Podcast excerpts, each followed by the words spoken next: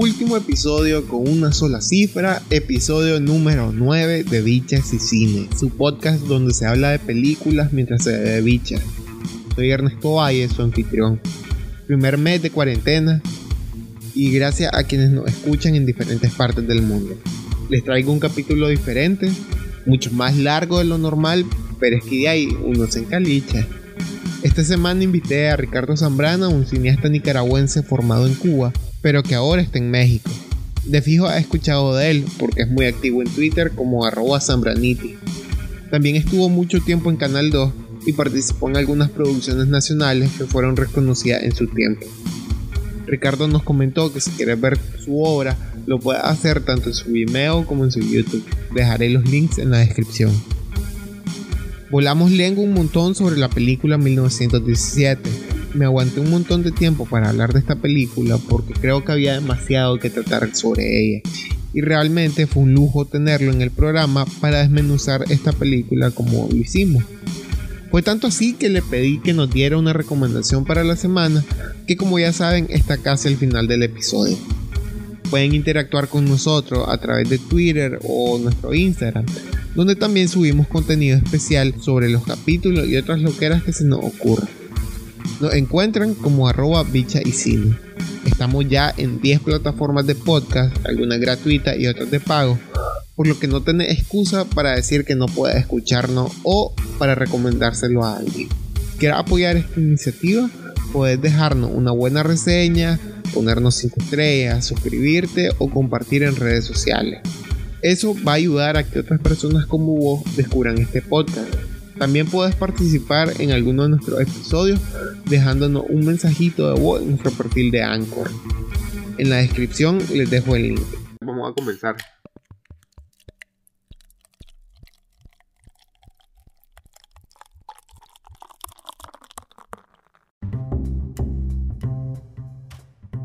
Muchísimo gusto, Ricardo. Gracias por aceptar la invitación. Igual, brother, no, con mucho gusto, loco. Eh, como te comentaba, este episodio pues quisiera hablar sobre, sobre 1917, una película de Sam Mendes que habla ¿no? sobre, sobre una misión sumamente complicada de, dos soldados para tratar de salvar a, a un grupo de 1600, 1900 soldados eh, que están en la vanguardia en la Primera Guerra Mundial y solo tienen menos de 48 horas para llegar a su destino y poder detener todo esto. Eh, ¿Qué onda? ¿Qué te pareció? ¿Qué, ¿Qué, te llamó la atención? ¿Qué te surgió cuando la, cuando la veías, Ricardo? Mira, lo primero, loco, este, hablando de cómo son los cines aquí, agradecí mucho que la pude ver con subtítulos, loco, porque aquí la mayoría de las películas vienen dobladas. Eh, la pude ver aquí, la vi aquí en uno de los cines en subtítulos. Eh, 1917, por lo menos, eh, lo que yo sabía antes de verla era obviamente que estaba basada en la Primera Guerra Mundial, en 1917, obviamente, pero también de que eh, iba a ser una especie de falso plano secuencia, pues muy al estilo de Birdman, eh, en el que eh, el director te quiere contar una película prácticamente como si fuese solo una toma en la cámara, como si la cámara nunca cortó y estuvo siguiendo a todo el mundo. Entonces, gente como Alfonso Cuarón son unos maestros haciendo escenas largas de esta cosa. O sea, si uno ve películas como Y tu mamá también, o Los hijos del hombre, o incluso Gravity, son escenas que duran 13, 15, 20 minutos algunas, no necesariamente son escenas hechas sin que la cámara corte, sino lo que se le llama el falso plano secuencia, que es eh, digamos que la cámara, hacer una especie de truco, ya sea a través de truco de cámara o truco digital, para hacer creer a la gente que la cámara nunca ha cortado. Te voy a dar un ejemplo. Sí. Si vos agarras una cámara, eh, estás viendo a una persona dentro de un cuarto e inmediatamente la cámara gira hacia afuera del cuarto, pasando por una puerta, entonces vos perfectamente, ese movimiento pasando por la puerta, vos podés decir corte y la siguiente escena, eh, al día siguiente o a las dos semanas que tengan que grabar, tal vez en otro estudio, en otro país, hacen el set afuera del cuarto y lo que hacen es hacer el mismo movimiento de cámara y en edición, al mezclarlos, se siente como que estaban en el mismo lugar y en el mismo momento. Es parte de la magia de edición. Entonces, esta película yo sabía de que era así, pues eh, me daba mucha curiosidad el fotógrafo, el, el, encargado de todo lo que tiene que ver con los planos de la cámara, con la iluminación, con la sombra, es Roger Dickens, Roger Dickens, ah, wow. Una, una leyenda, un tipo que ha sido nominado más veces que Meryl Streep, creo yo. Este, el más sí, yo creo que sí, yo creo que sí. Más, acordate que, que Roger Dickens incluso fue nominado contra sí mismo, creo que en el 2006. Ah, sí, o sea, por dos películas. No recuerdo ahorita, es cierto. Sí, creo que era no, Country for All Men, sí, y Ah, no me acuerdo. Pero sí, a se la dieron como otro maje. Este man, eh, hablando de No Country for Men, él hace muchas películas de los hermanos Cohen, que son directores que se le ponen mucha mente a la cámara. Pues, o sea, no, no son los típicos directores que simplemente se enfocan en, en lo espectacular, sino lo, lo elegante, lo, lo, que, lo, que, lo que ayude a contar la película. Entonces, esta, eh, yo, yo me fui, digamos, con una expectativa de, de, algo técnicamente bueno. Eh, sí. Realmente lo, que escuché de muchas personas después de que la vieron, aparte de que la película en sí es bastante fuerte, tiene escenas fuertes, eh, es como, bueno, sí. loco, o sea, está, está, se ve bonita, la música está brutal, pero pues, tío, la historia es relativamente sencilla. Yo no estoy muy de acuerdo. Eh, no, no vamos a revelar nada de, cómo se desarrolla ni el final, ¿verdad? Pero digamos que la historia, como vos dijiste, es eh, en este caso de dos personajes a los que se les encomienda una misión muy importante. Esa misión, de esa misión depende salvar la vida de miles de soldados británicos. Entonces, claro, eh, tenés que ir de A a B. lo interesante de la historia es qué sucede entre A y B que te podría impedir llegar a B. Entonces, claro, uno, uno ya va con esa expectativa, estamos acostumbrados a las películas de Hollywood, a, a cómo se van desarrollando los conflictos, etc. Pero esa aparente simpleza, esa aparente sencillez de la historia, que parece ser solamente un, un recado, casi que solo un recadito, brother, es, es precisamente el significado de, de, de, todo el trasfondo dramático que conlleva eh, tener la vida de tantas personas bajo tu responsabilidad. Yo, a mí me hizo, me hizo recordar casualmente hablando de cine iraní, hay una película de un cineasta que se llama Abbas Kiarostami, la película se llama ¿Dónde está la casa del amigo? Eh, es sobre un niño que tiene que buscar a un compañero de clases para entregarle su cuaderno. Eso es todo. El niño le dejaron una tarea y él no quiere que su compañero, como no fue a clases, llegue al día siguiente sin entregar la tarea. Y la, toda la película es el niño buscando dónde está la casa de su compañero de clase. Todo esto en medio de un contexto iraní sumamente delicado eh, digo, eh, las ciudades dañadas en la posguerra, eh, la pobreza, evidentemente, pero también una cuestión cultural en la que a los niños se les opaca, en la que a los niños no se les toma en cuenta. Entonces, vos decís, sí, es solo una historia de un maje buscando a su compañero de clase, pues buscando la casa donde vive, pero todo lo que te cuenta, todo lo que hay de por medio, aparte, el drama del viaje del niño y, y la insistencia, la preocupación, todas esas cosas, en el caso de la historia de un niño, es sumamente pesada y sumamente fuerte.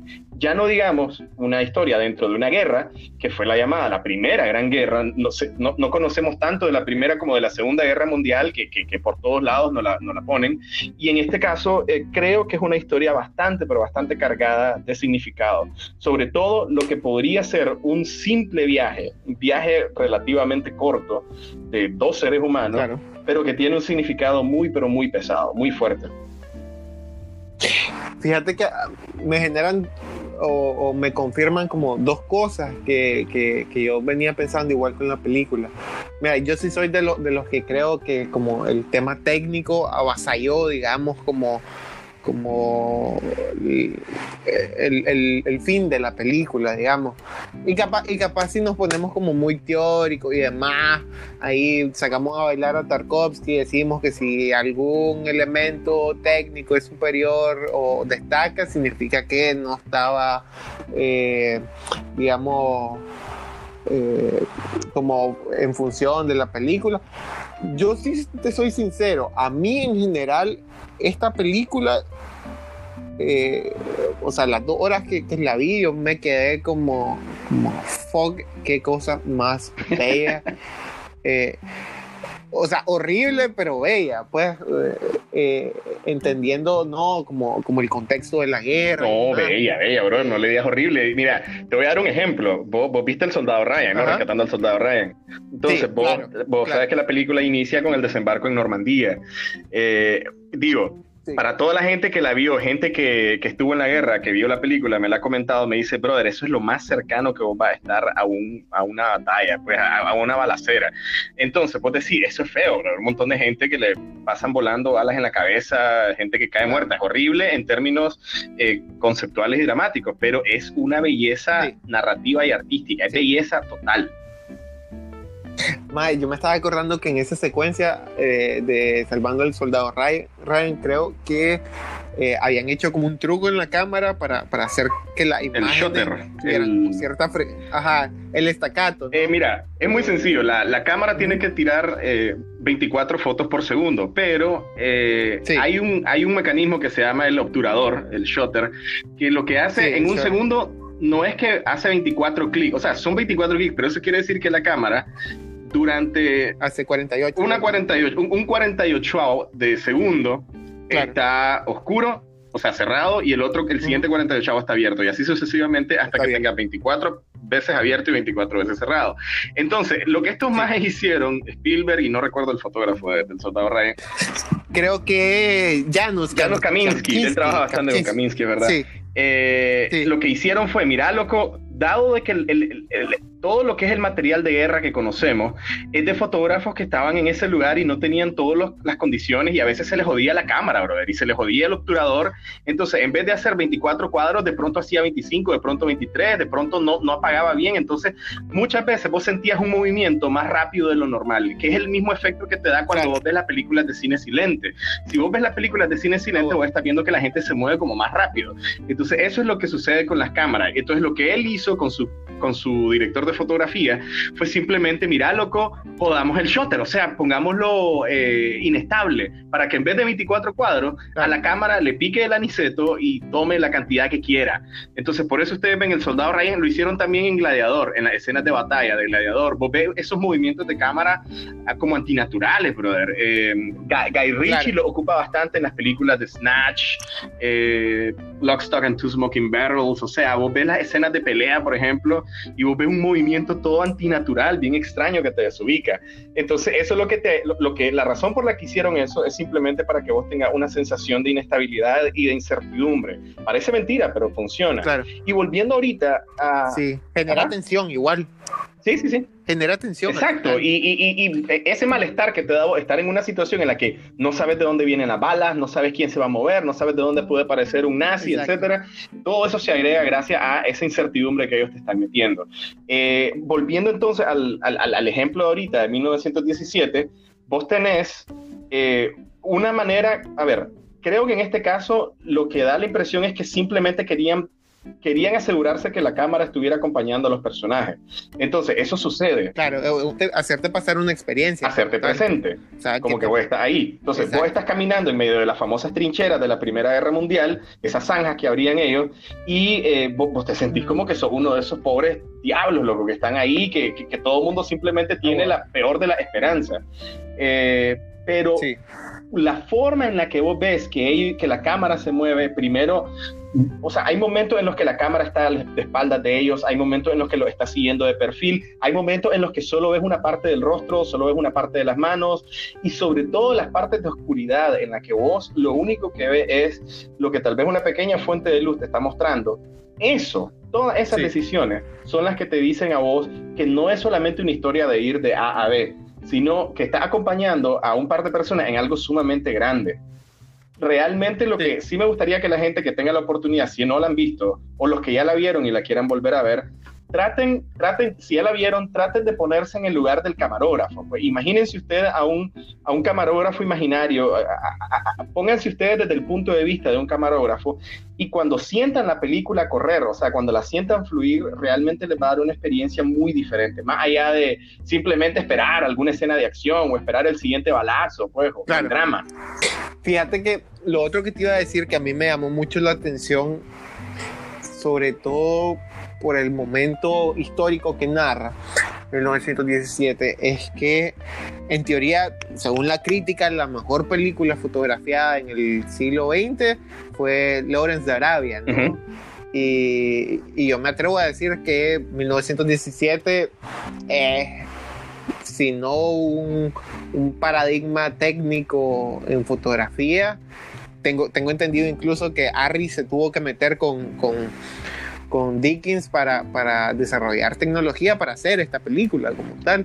Eh, incluso creo, creo que incluso hay como un video institucional de Dickens hablando de que sin la sin la Harry Mini 1917 eh, no hubiera sido posible. Mira, no, no sé, no sé si estoy no, está bien, a ver, eh, eh, yo creo que eh, en cuestiones de gustos y en cuestiones de apreciaciones va a ser bien difícil elegir una, una, una, superior. Inclusive técnicamente, pues, o sea, nosotros ahorita estamos viendo las maravillas que hace el, Chivo, el Chivolueski, Roger Dickens, que hace muchísima gente ahora, pues, pero realmente lo que antecede son toda una gran generación de fotógrafos, Vittorio Storaro, que hacía las películas de Bertolucci, que hizo algunas de Ford Coppola, eh, Gordon Willis, eh, Néstor Almendros, un cubano. A ver, si uno ve eh, películas como El árbol de la vida o algunas de Kubrick, o sea, si, si, si, analizamos las películas de Kubrick, la forma en la que él fotografiaba sus películas, usando los puntos de fuga, las perspectivas, pero sobre todo la iluminación. Barry Lyndon, por ejemplo, es una película que él hizo enteramente con candelas, no usó ni una sola lámpara, pues. Entonces tuvo que, por eso es que la gente le dice de que él falseó el, el, alunizaje, el, alunizaje, pues supuestamente, porque él trabajó con la NASA para desarrollar un lente para hacer esa película. Digo, obviamente es mentira ópticas que le dieron Exacto, que son ópticas que oh. te permitían filmar en oscuridades muy, pero muy fuertes. Eh, para que la gente sepa, en cada escena que ustedes ven en películas y donde están de noche, siempre tienen que poner alguna super lámpara así como de 5000 o 6000 este, voltios, así tirándole directamente a los actores. Y si ustedes ven una escena nocturna en una calle y está iluminada, olvídense que son solo las lámparas de arriba que nosotros conocemos en la calle. Tienen que poner como 300 lámparas, eso es carísimo. Entonces, filmar una escena oscura sin lámparas de noche es una cosa muy difícil. Pero bueno, en este caso lo que te quiero decir es, hay un montón de buenos ejemplos de fotografía, pero no solamente porque la película se vea bonita, sino porque las elecciones de los planos son a favor de la historia. Pues, o sea, tienen una manera de contar muy particular. Eh, si alguien vio a Amélie la película de Jean-Pierre Jeunet, eh, para mí tiene una de las mejores fotografías que alguien puede ver en una peli. Eh, y yo les recomendaría siempre las películas de los Cohen. Esos tipos tienen una manera de pensar a dónde van a poner la cámara impresionante. Inclusive el mismo Tarantino. Tarantino trabaja bastante con, con un fotógrafo que se llama Robert Richardson. Robert Richardson. Eh, y las películas de... ¿Perdón? Con Robert Richardson, te decía. Con Robert Richardson. Y este maje, que yo creo que ya ganó un Oscar, no recuerdo si fue por, por Django o, Creo que él había, ganado por el aviador, creo que ganó otra después. Y Robert Richardson también hizo bastantes películas con, con Oliver Stone. Este maje, que tiene una aparente sencillez de, ok, iluminémoslo simplemente para que se vea bonito, pero Tarantino lo que agarra es que pone la cámara en el lugar específico para que sean los personajes los que verbalizando o los que moviéndose dentro de la escena eh, establezcan los valores de plano. Eh, es, casi, es casi como que en vez de que la cámara se mueva, la cámara queda fija y el valor del plano de los actores cambia según el movimiento de ellos. Es una cosa sumamente linda. Entonces yo les recomendaría, si quieren ver buena fotografía, que, que vean todo el cine de, Stanley Kubrick, que vean las películas de Tarantino con un análisis desde la fotografía. Eh, inclusive Spielberg no tanto, Spielberg está más enfocado en el espectáculo, no quiere decir de que sea malo, pues, pero, pero sí está más enfocado en el espectáculo. Y una cosa que, que, me surge también ahora que estoy hablando de Spielberg, que ya vi de que nos metimos en, en bastantes temas, eh, si, si, uno se pone a pensar, los que vimos Jurassic Park, la original, en el cine, en 1993, lo que ya estamos veteranos, eh, la razón por la que para mí Jurassic Park funciona mucho mejor que, digamos, Jurassic World, la reciente, es porque la decisión de la cámara, de dónde poner la cámara en Jurassic Park, vos sentís que los dinosaurios son más grandes. La forma en la que aparece el primer, el brontosaurio, ponen de tal manera que los personajes se vean absolutamente minúsculos y el brontosaurio ocupe hasta el techo del encuadre. Entonces, vos lo que sentís, vos estás ubicándote en un lugar en donde si estás en el cine tenés que mover la cabeza hacia arriba, por reflejo. Por reflejo vos sentís que tenés que mover la cabeza hacia arriba porque estás viendo algo que es mucho más grande de lo que vos podés ver ahorita.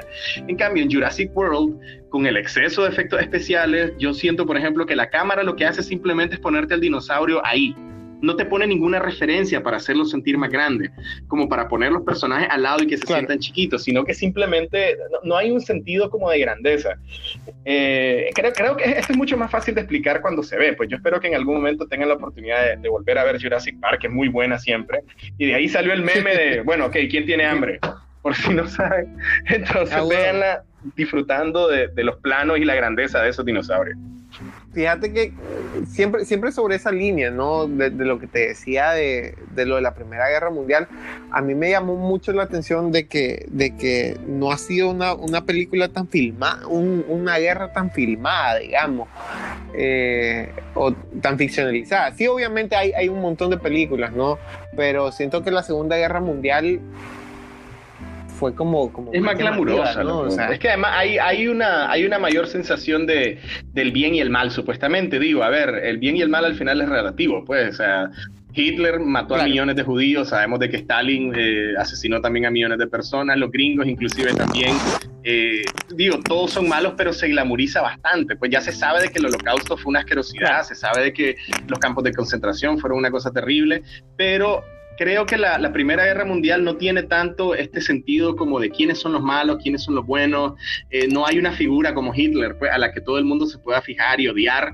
Eh, y además de ah, eso, la Primera Guerra Mundial en sí no tenía, tanto, no, tenía tanta potencia tecnológica como para que se aprovechara el espectáculo, pues que la gente a veces quiere aprovecharse con la Segunda Guerra Mundial, pues como eh, el tipo de naves, el tipo de tanquetas que se usaban, la, forma en la que, las estrategias mismas del ataque de, de, guerra eh, son, muy, son muchísimo más como no sé, rudimentaria, pues no, no tenía a este montón de soldados tirándose en paracaídas, pues de estos aviones, de estos bombarderos cayendo encima de Francia, ocupada por los nazis, este, no, no, no tenés todas estas grandes hazañas. Y además fue una guerra en sí muy, no, no tener Dunkerque. Ajá, Dunkerque, por tío, Dunkerque, qué maravilla de película, loco. Pero bueno, no tenés exactamente ah, ese montón de, de, insumos que te puedan ayudar. Pero a ver, yo les recomendaría ver una película de Kubrick, casualmente. Creo que fue, creo que fue su primera, de hecho, que se llama Camino a la Gloria, con Kirk Douglas. Es sobre la, la Primera Guerra Mundial. Y y de hecho, ni, siquiera los videojuegos, para que te des una idea, los videojuegos se aprovechan más de la, de la Segunda Guerra Mundial porque las armas mismas que se ocupaban en la Segunda Guerra Mundial eran más complejas y eran, eh, digamos, más variadas. Pues si vos haces un videojuego realista de la Primera Guerra Mundial, las armas van a ser aburridas. Pues no tenían, vos sabes, la... la... Ah, se te y se te joden a cada rato si lo querés hacer realista. Entonces tal vez por eso, pues, y, y, obviamente que ya todo el mundo más que la Segunda Guerra Mundial está buscando como los combates modernos o futuristas, no solo en los videojuegos, sino también en las películas. Sí, fíjate que yo leía, eh, cuando estaba preparando un poco el, capítulo, leía un poco como algunas críticas que le habían hecho y, y vinculaban eh, digamos, como la experiencia de ver 1917 con, con la experiencia de, de, un videojuego, digamos, en el sentido que lo entiendo por qué lo hacen. Eh, sin embargo, fíjate que, pese a que, como te digo, yo tuve como este problema, ¿no? Con, con, con, con, el sentido narrativo, digamos, de la película. Sí, sí siento que, que puta, 1917 tiene mucha más, mucha más, más, grandeza que la historia de un videojuego. Ojo, y eso que hay videojuegos que son, que tienen historias que valen la pena. Yo sé que vos estás jugando Resident Ya lo terminé, ya lo terminé.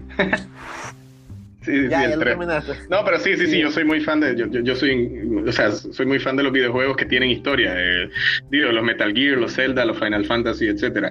Eh, yo creo, a ver, una cosa que hay que notar sobre eso, los videojuegos recientemente se han puesto mejor porque cada vez más están involucrando guionistas. Antes los videojuegos no tenían guionistas. Entonces vos por eso veías que los diálogos eran, pues, tontos, absurdos. Eh, ahora están contratando guionistas. Uno juega algo como Portal, por ejemplo, cualquiera de los Portal y vos te das cuenta que hay no solo un guionista, hay un buen guionista detrás de ese juego. Y en el caso de las pelis, eh, por eso te digo, 1917, trata de compararla con Gravity. Vos ves Gravity y es simplemente el viaje de una mujer sobreviviendo a un accidente en, órbita. Es solo eso, pues, es solo una mujer tratando de regresar a la Tierra.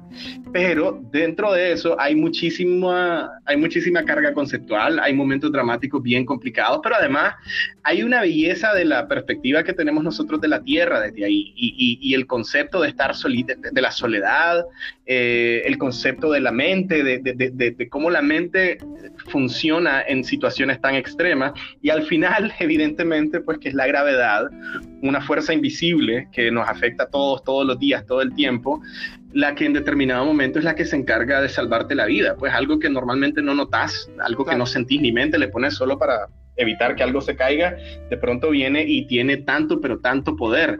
Y es la misma gravedad la que la humanidad aprovecha para enviar esos satélites al espacio para que yo estemos haciendo este podcast y para que compartamos memes. Pues, Entonces, eh, creo, que, creo que lo que podría parecer una historia muy sencilla y muy, pues, así como, pues ya, pues solo eran ellos enviando ese recado en 1917, tiene muchísima más carga. Y, ojalá que quienes la puedan ver eh, por primera o por segunda o por tercera vez puedan encontrarle ese gustito la próxima vez.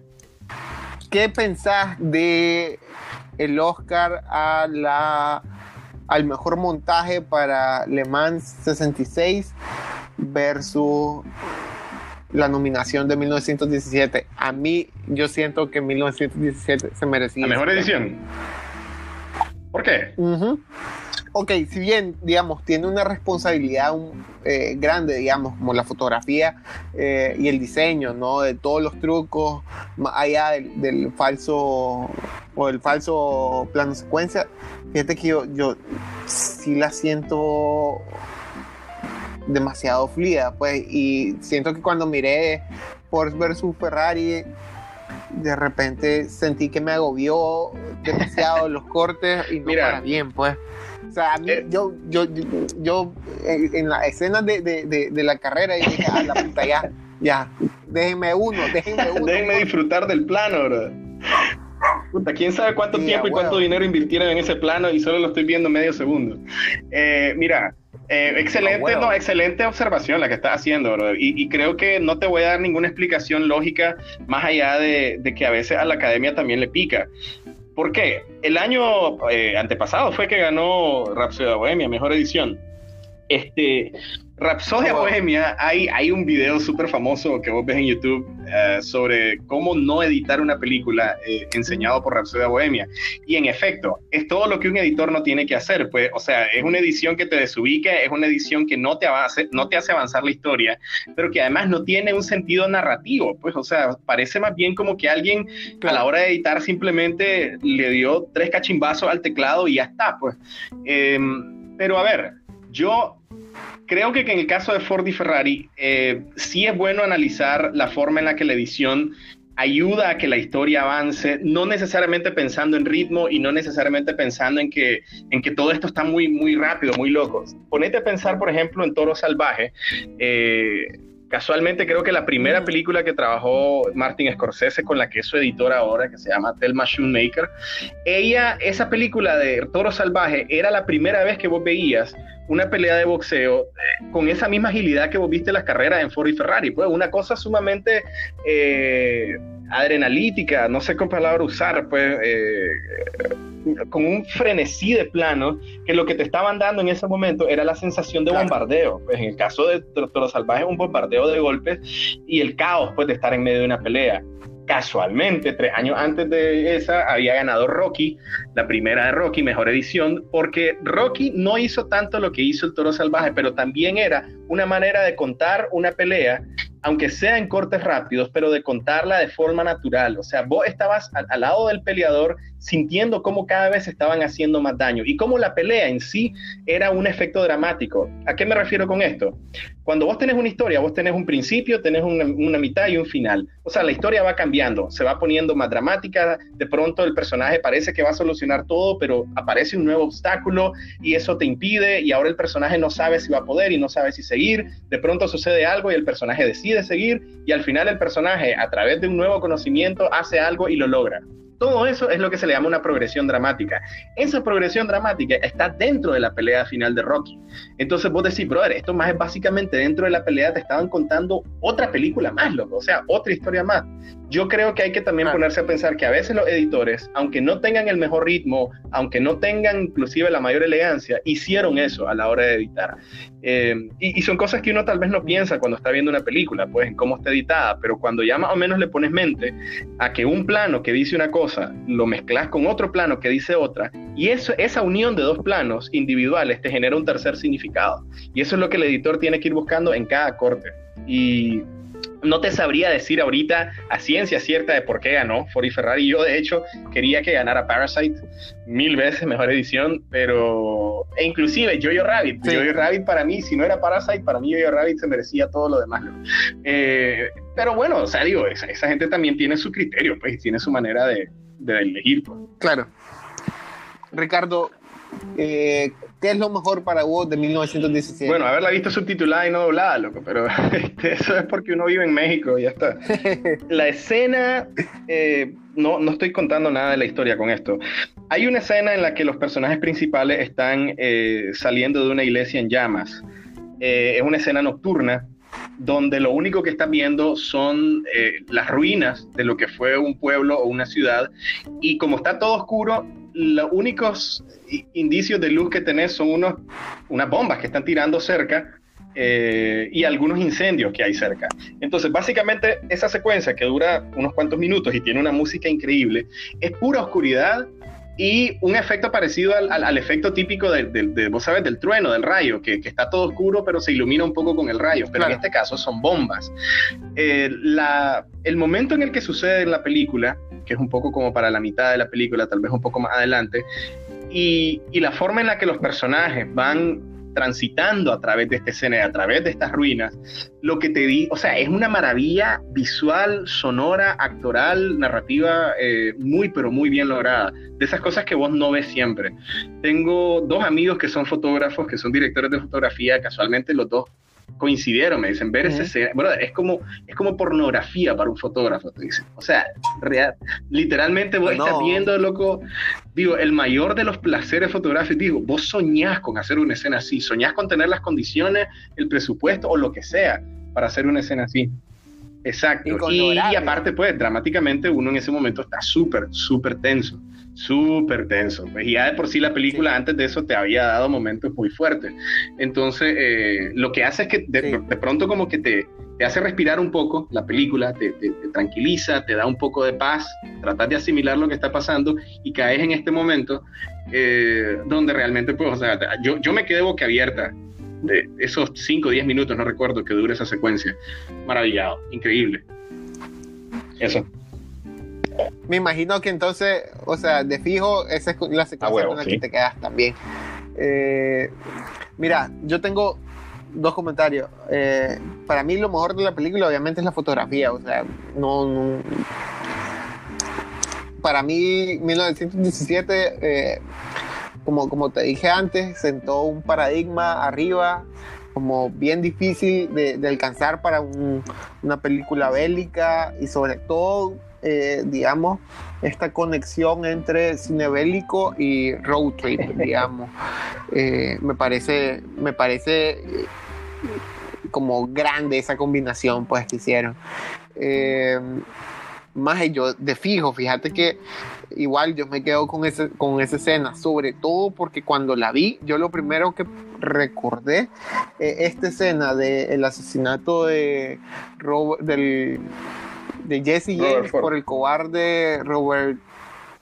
Exactamente, eh, la escena del, robo al tren en la que está toda esta penumbra alumbrada por, el ferrocarril que pasa. Yo dije, puta, este maje de Dickens se está reinventando a sí mismo. Eh, y además, o sea, es, ver a Roger Dickens haciendo un Roger Dickens 10 veces mejor y mayor, pues. Para mí su mejor, su mejor escena antes de ver 1917 era esa específica de, del robo al tren en, en, esta película que te digo. Y mire, la secuencia de, de de esta bengala en, en, en, esta ciudad francesa, creo. Y yo dije, mierda, puta. O sea, ¿cómo, cómo logra hacer algo superior? Ahí a ver, ahí va a aparecer, hombre. Ahí va a aparecer. sí, no, capaz, capaz puede parecer, eh, pero, pero sí me sorprendió. O sea, sí, de fijo. Y después también, en esa misma escena que, que, habla de, un, de una iglesia eh, prendida en fuego, me recordó también mucho a Blade Runner. Y yo dije, dije este, eh, eh, lo peor es que es como, este maldito, o sea, me está tirando sus propias películas, se lo para ¿Te acordás? Esto bonito, ¿te acordás que hice algo también bonito? Ahí está, mira. Te, voy a hacer recordarlo. sí, a huevo. A huevo. ¿Qué es lo malo de la película? Esa, a ver, lo malo tal vez no te sabría decirlo. A ver, digo, toda película eh, no, no era mi favorita eso quiere decir de que habían películas que creo que muchas cosas hicieron mejor, pero yo no te podría ahorita decir algo así malo, realmente. Creo que a nivel narrativo hay cosas que tal vez son decisiones que no, no, no me gustaron. No puedo mencionarlas porque si no revelaría eh, partes de la trama importantes, pero creo que pudieron haberse omitido o hecho diferente. Pues tal vez eh, ciertas partes de la historia, no estoy diciendo que la historia en sí es mala, pero ciertas partes de la historia que yo creo que definitivamente pudieron ser menos, uh, ¿cómo decirlo? Sin revelar menos, no sé, menos, vamos a dejarlo ahí, en menos menos, porque no puedo realmente decir qué. Sin embargo, sí puedo decir de que la escena que no puedo contar en este momento de la película, para quienes no la han visto, sí me, me gustó mucho una representación realista de las consecuencias de la guerra en sí, pues que nosotros a veces vemos en los videojuegos, eh, vemos el montón de muertos como números simplemente, pues, o sea, como estadísticas, e inclusive en las películas los vemos como extras. En este caso, la película siendo un plano secuencia, o sea, que la cámara no corta, cualquier daño, cualquier suceso dramático, vos lo estás viendo en tiempo real y se experimenta muy diferente, o sea, es, muy, muy fuerte. Eh, pero no, no, no, yo tal vez inventando tal vez algo que no me haya gustado. Realmente la película no le vería algo negativo fuerte, así como que realmente llame la atención. Fíjate que yo estoy, eh, creo que 90% de acuerdo. Eh, creo que tal vez, no sé si, estamos en la, en la, misma sintonía, pero de repente...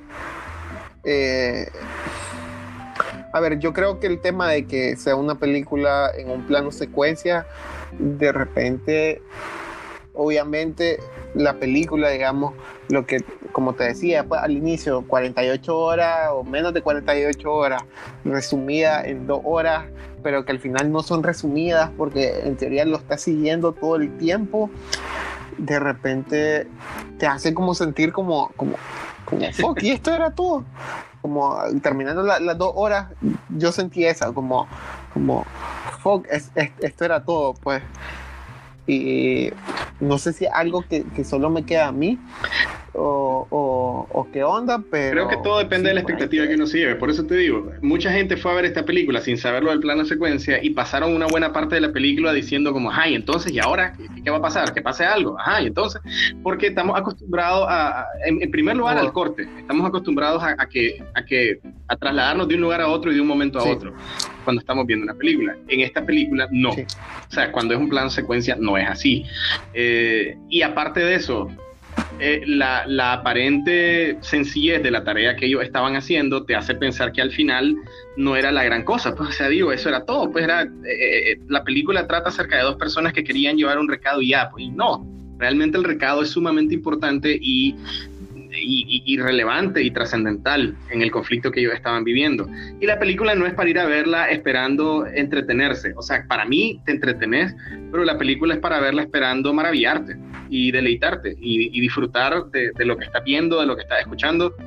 Eh, y tal vez por eso mucha gente lo podría sentir como que fue simplemente un, un, viaje y ya, pues que no me dejó nada que reflexionar después, tal vez, pero, pero yo le aseguro que cuando lo ven desde una óptica de, de, que la, la, historia en sí representa mucho más de lo que aparece en pantalla, eh, yo creo que les podría, se, se, pueden quedar con mucho más.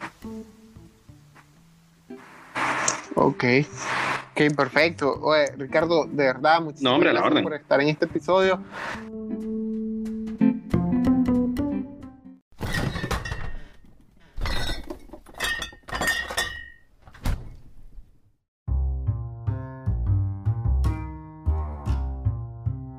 A ver, La Niebla es una película basada en un libro de Stephen King y es acerca de un grupo de personas que de pronto tienen una amenaza que no pueden ver, la amenaza no la pueden ver, es simplemente una niebla, y toda la gente se tiene que encuarentenar dentro de un supermercado. Entonces, en medio de esa cuarentena, empiezan a suceder, obviamente, la, cualquier dinámica complicada entre las personas que hay adentro, incluyendo a una fanática religiosa.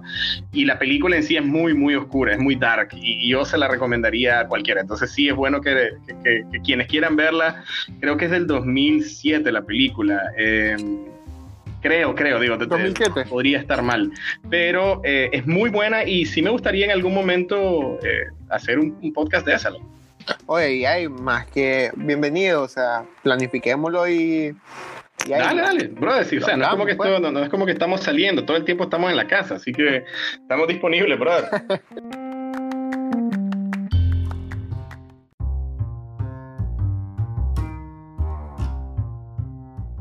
Gracias por escuchar este episodio. Yo sé que estuvo largo, pero creo que realmente vale la pena. Ojalá te haya gustado. Recordar lavarte las manos y ver películas. Y capaz tirarte una bicha esta semana, vos sabes, para despejar la mente.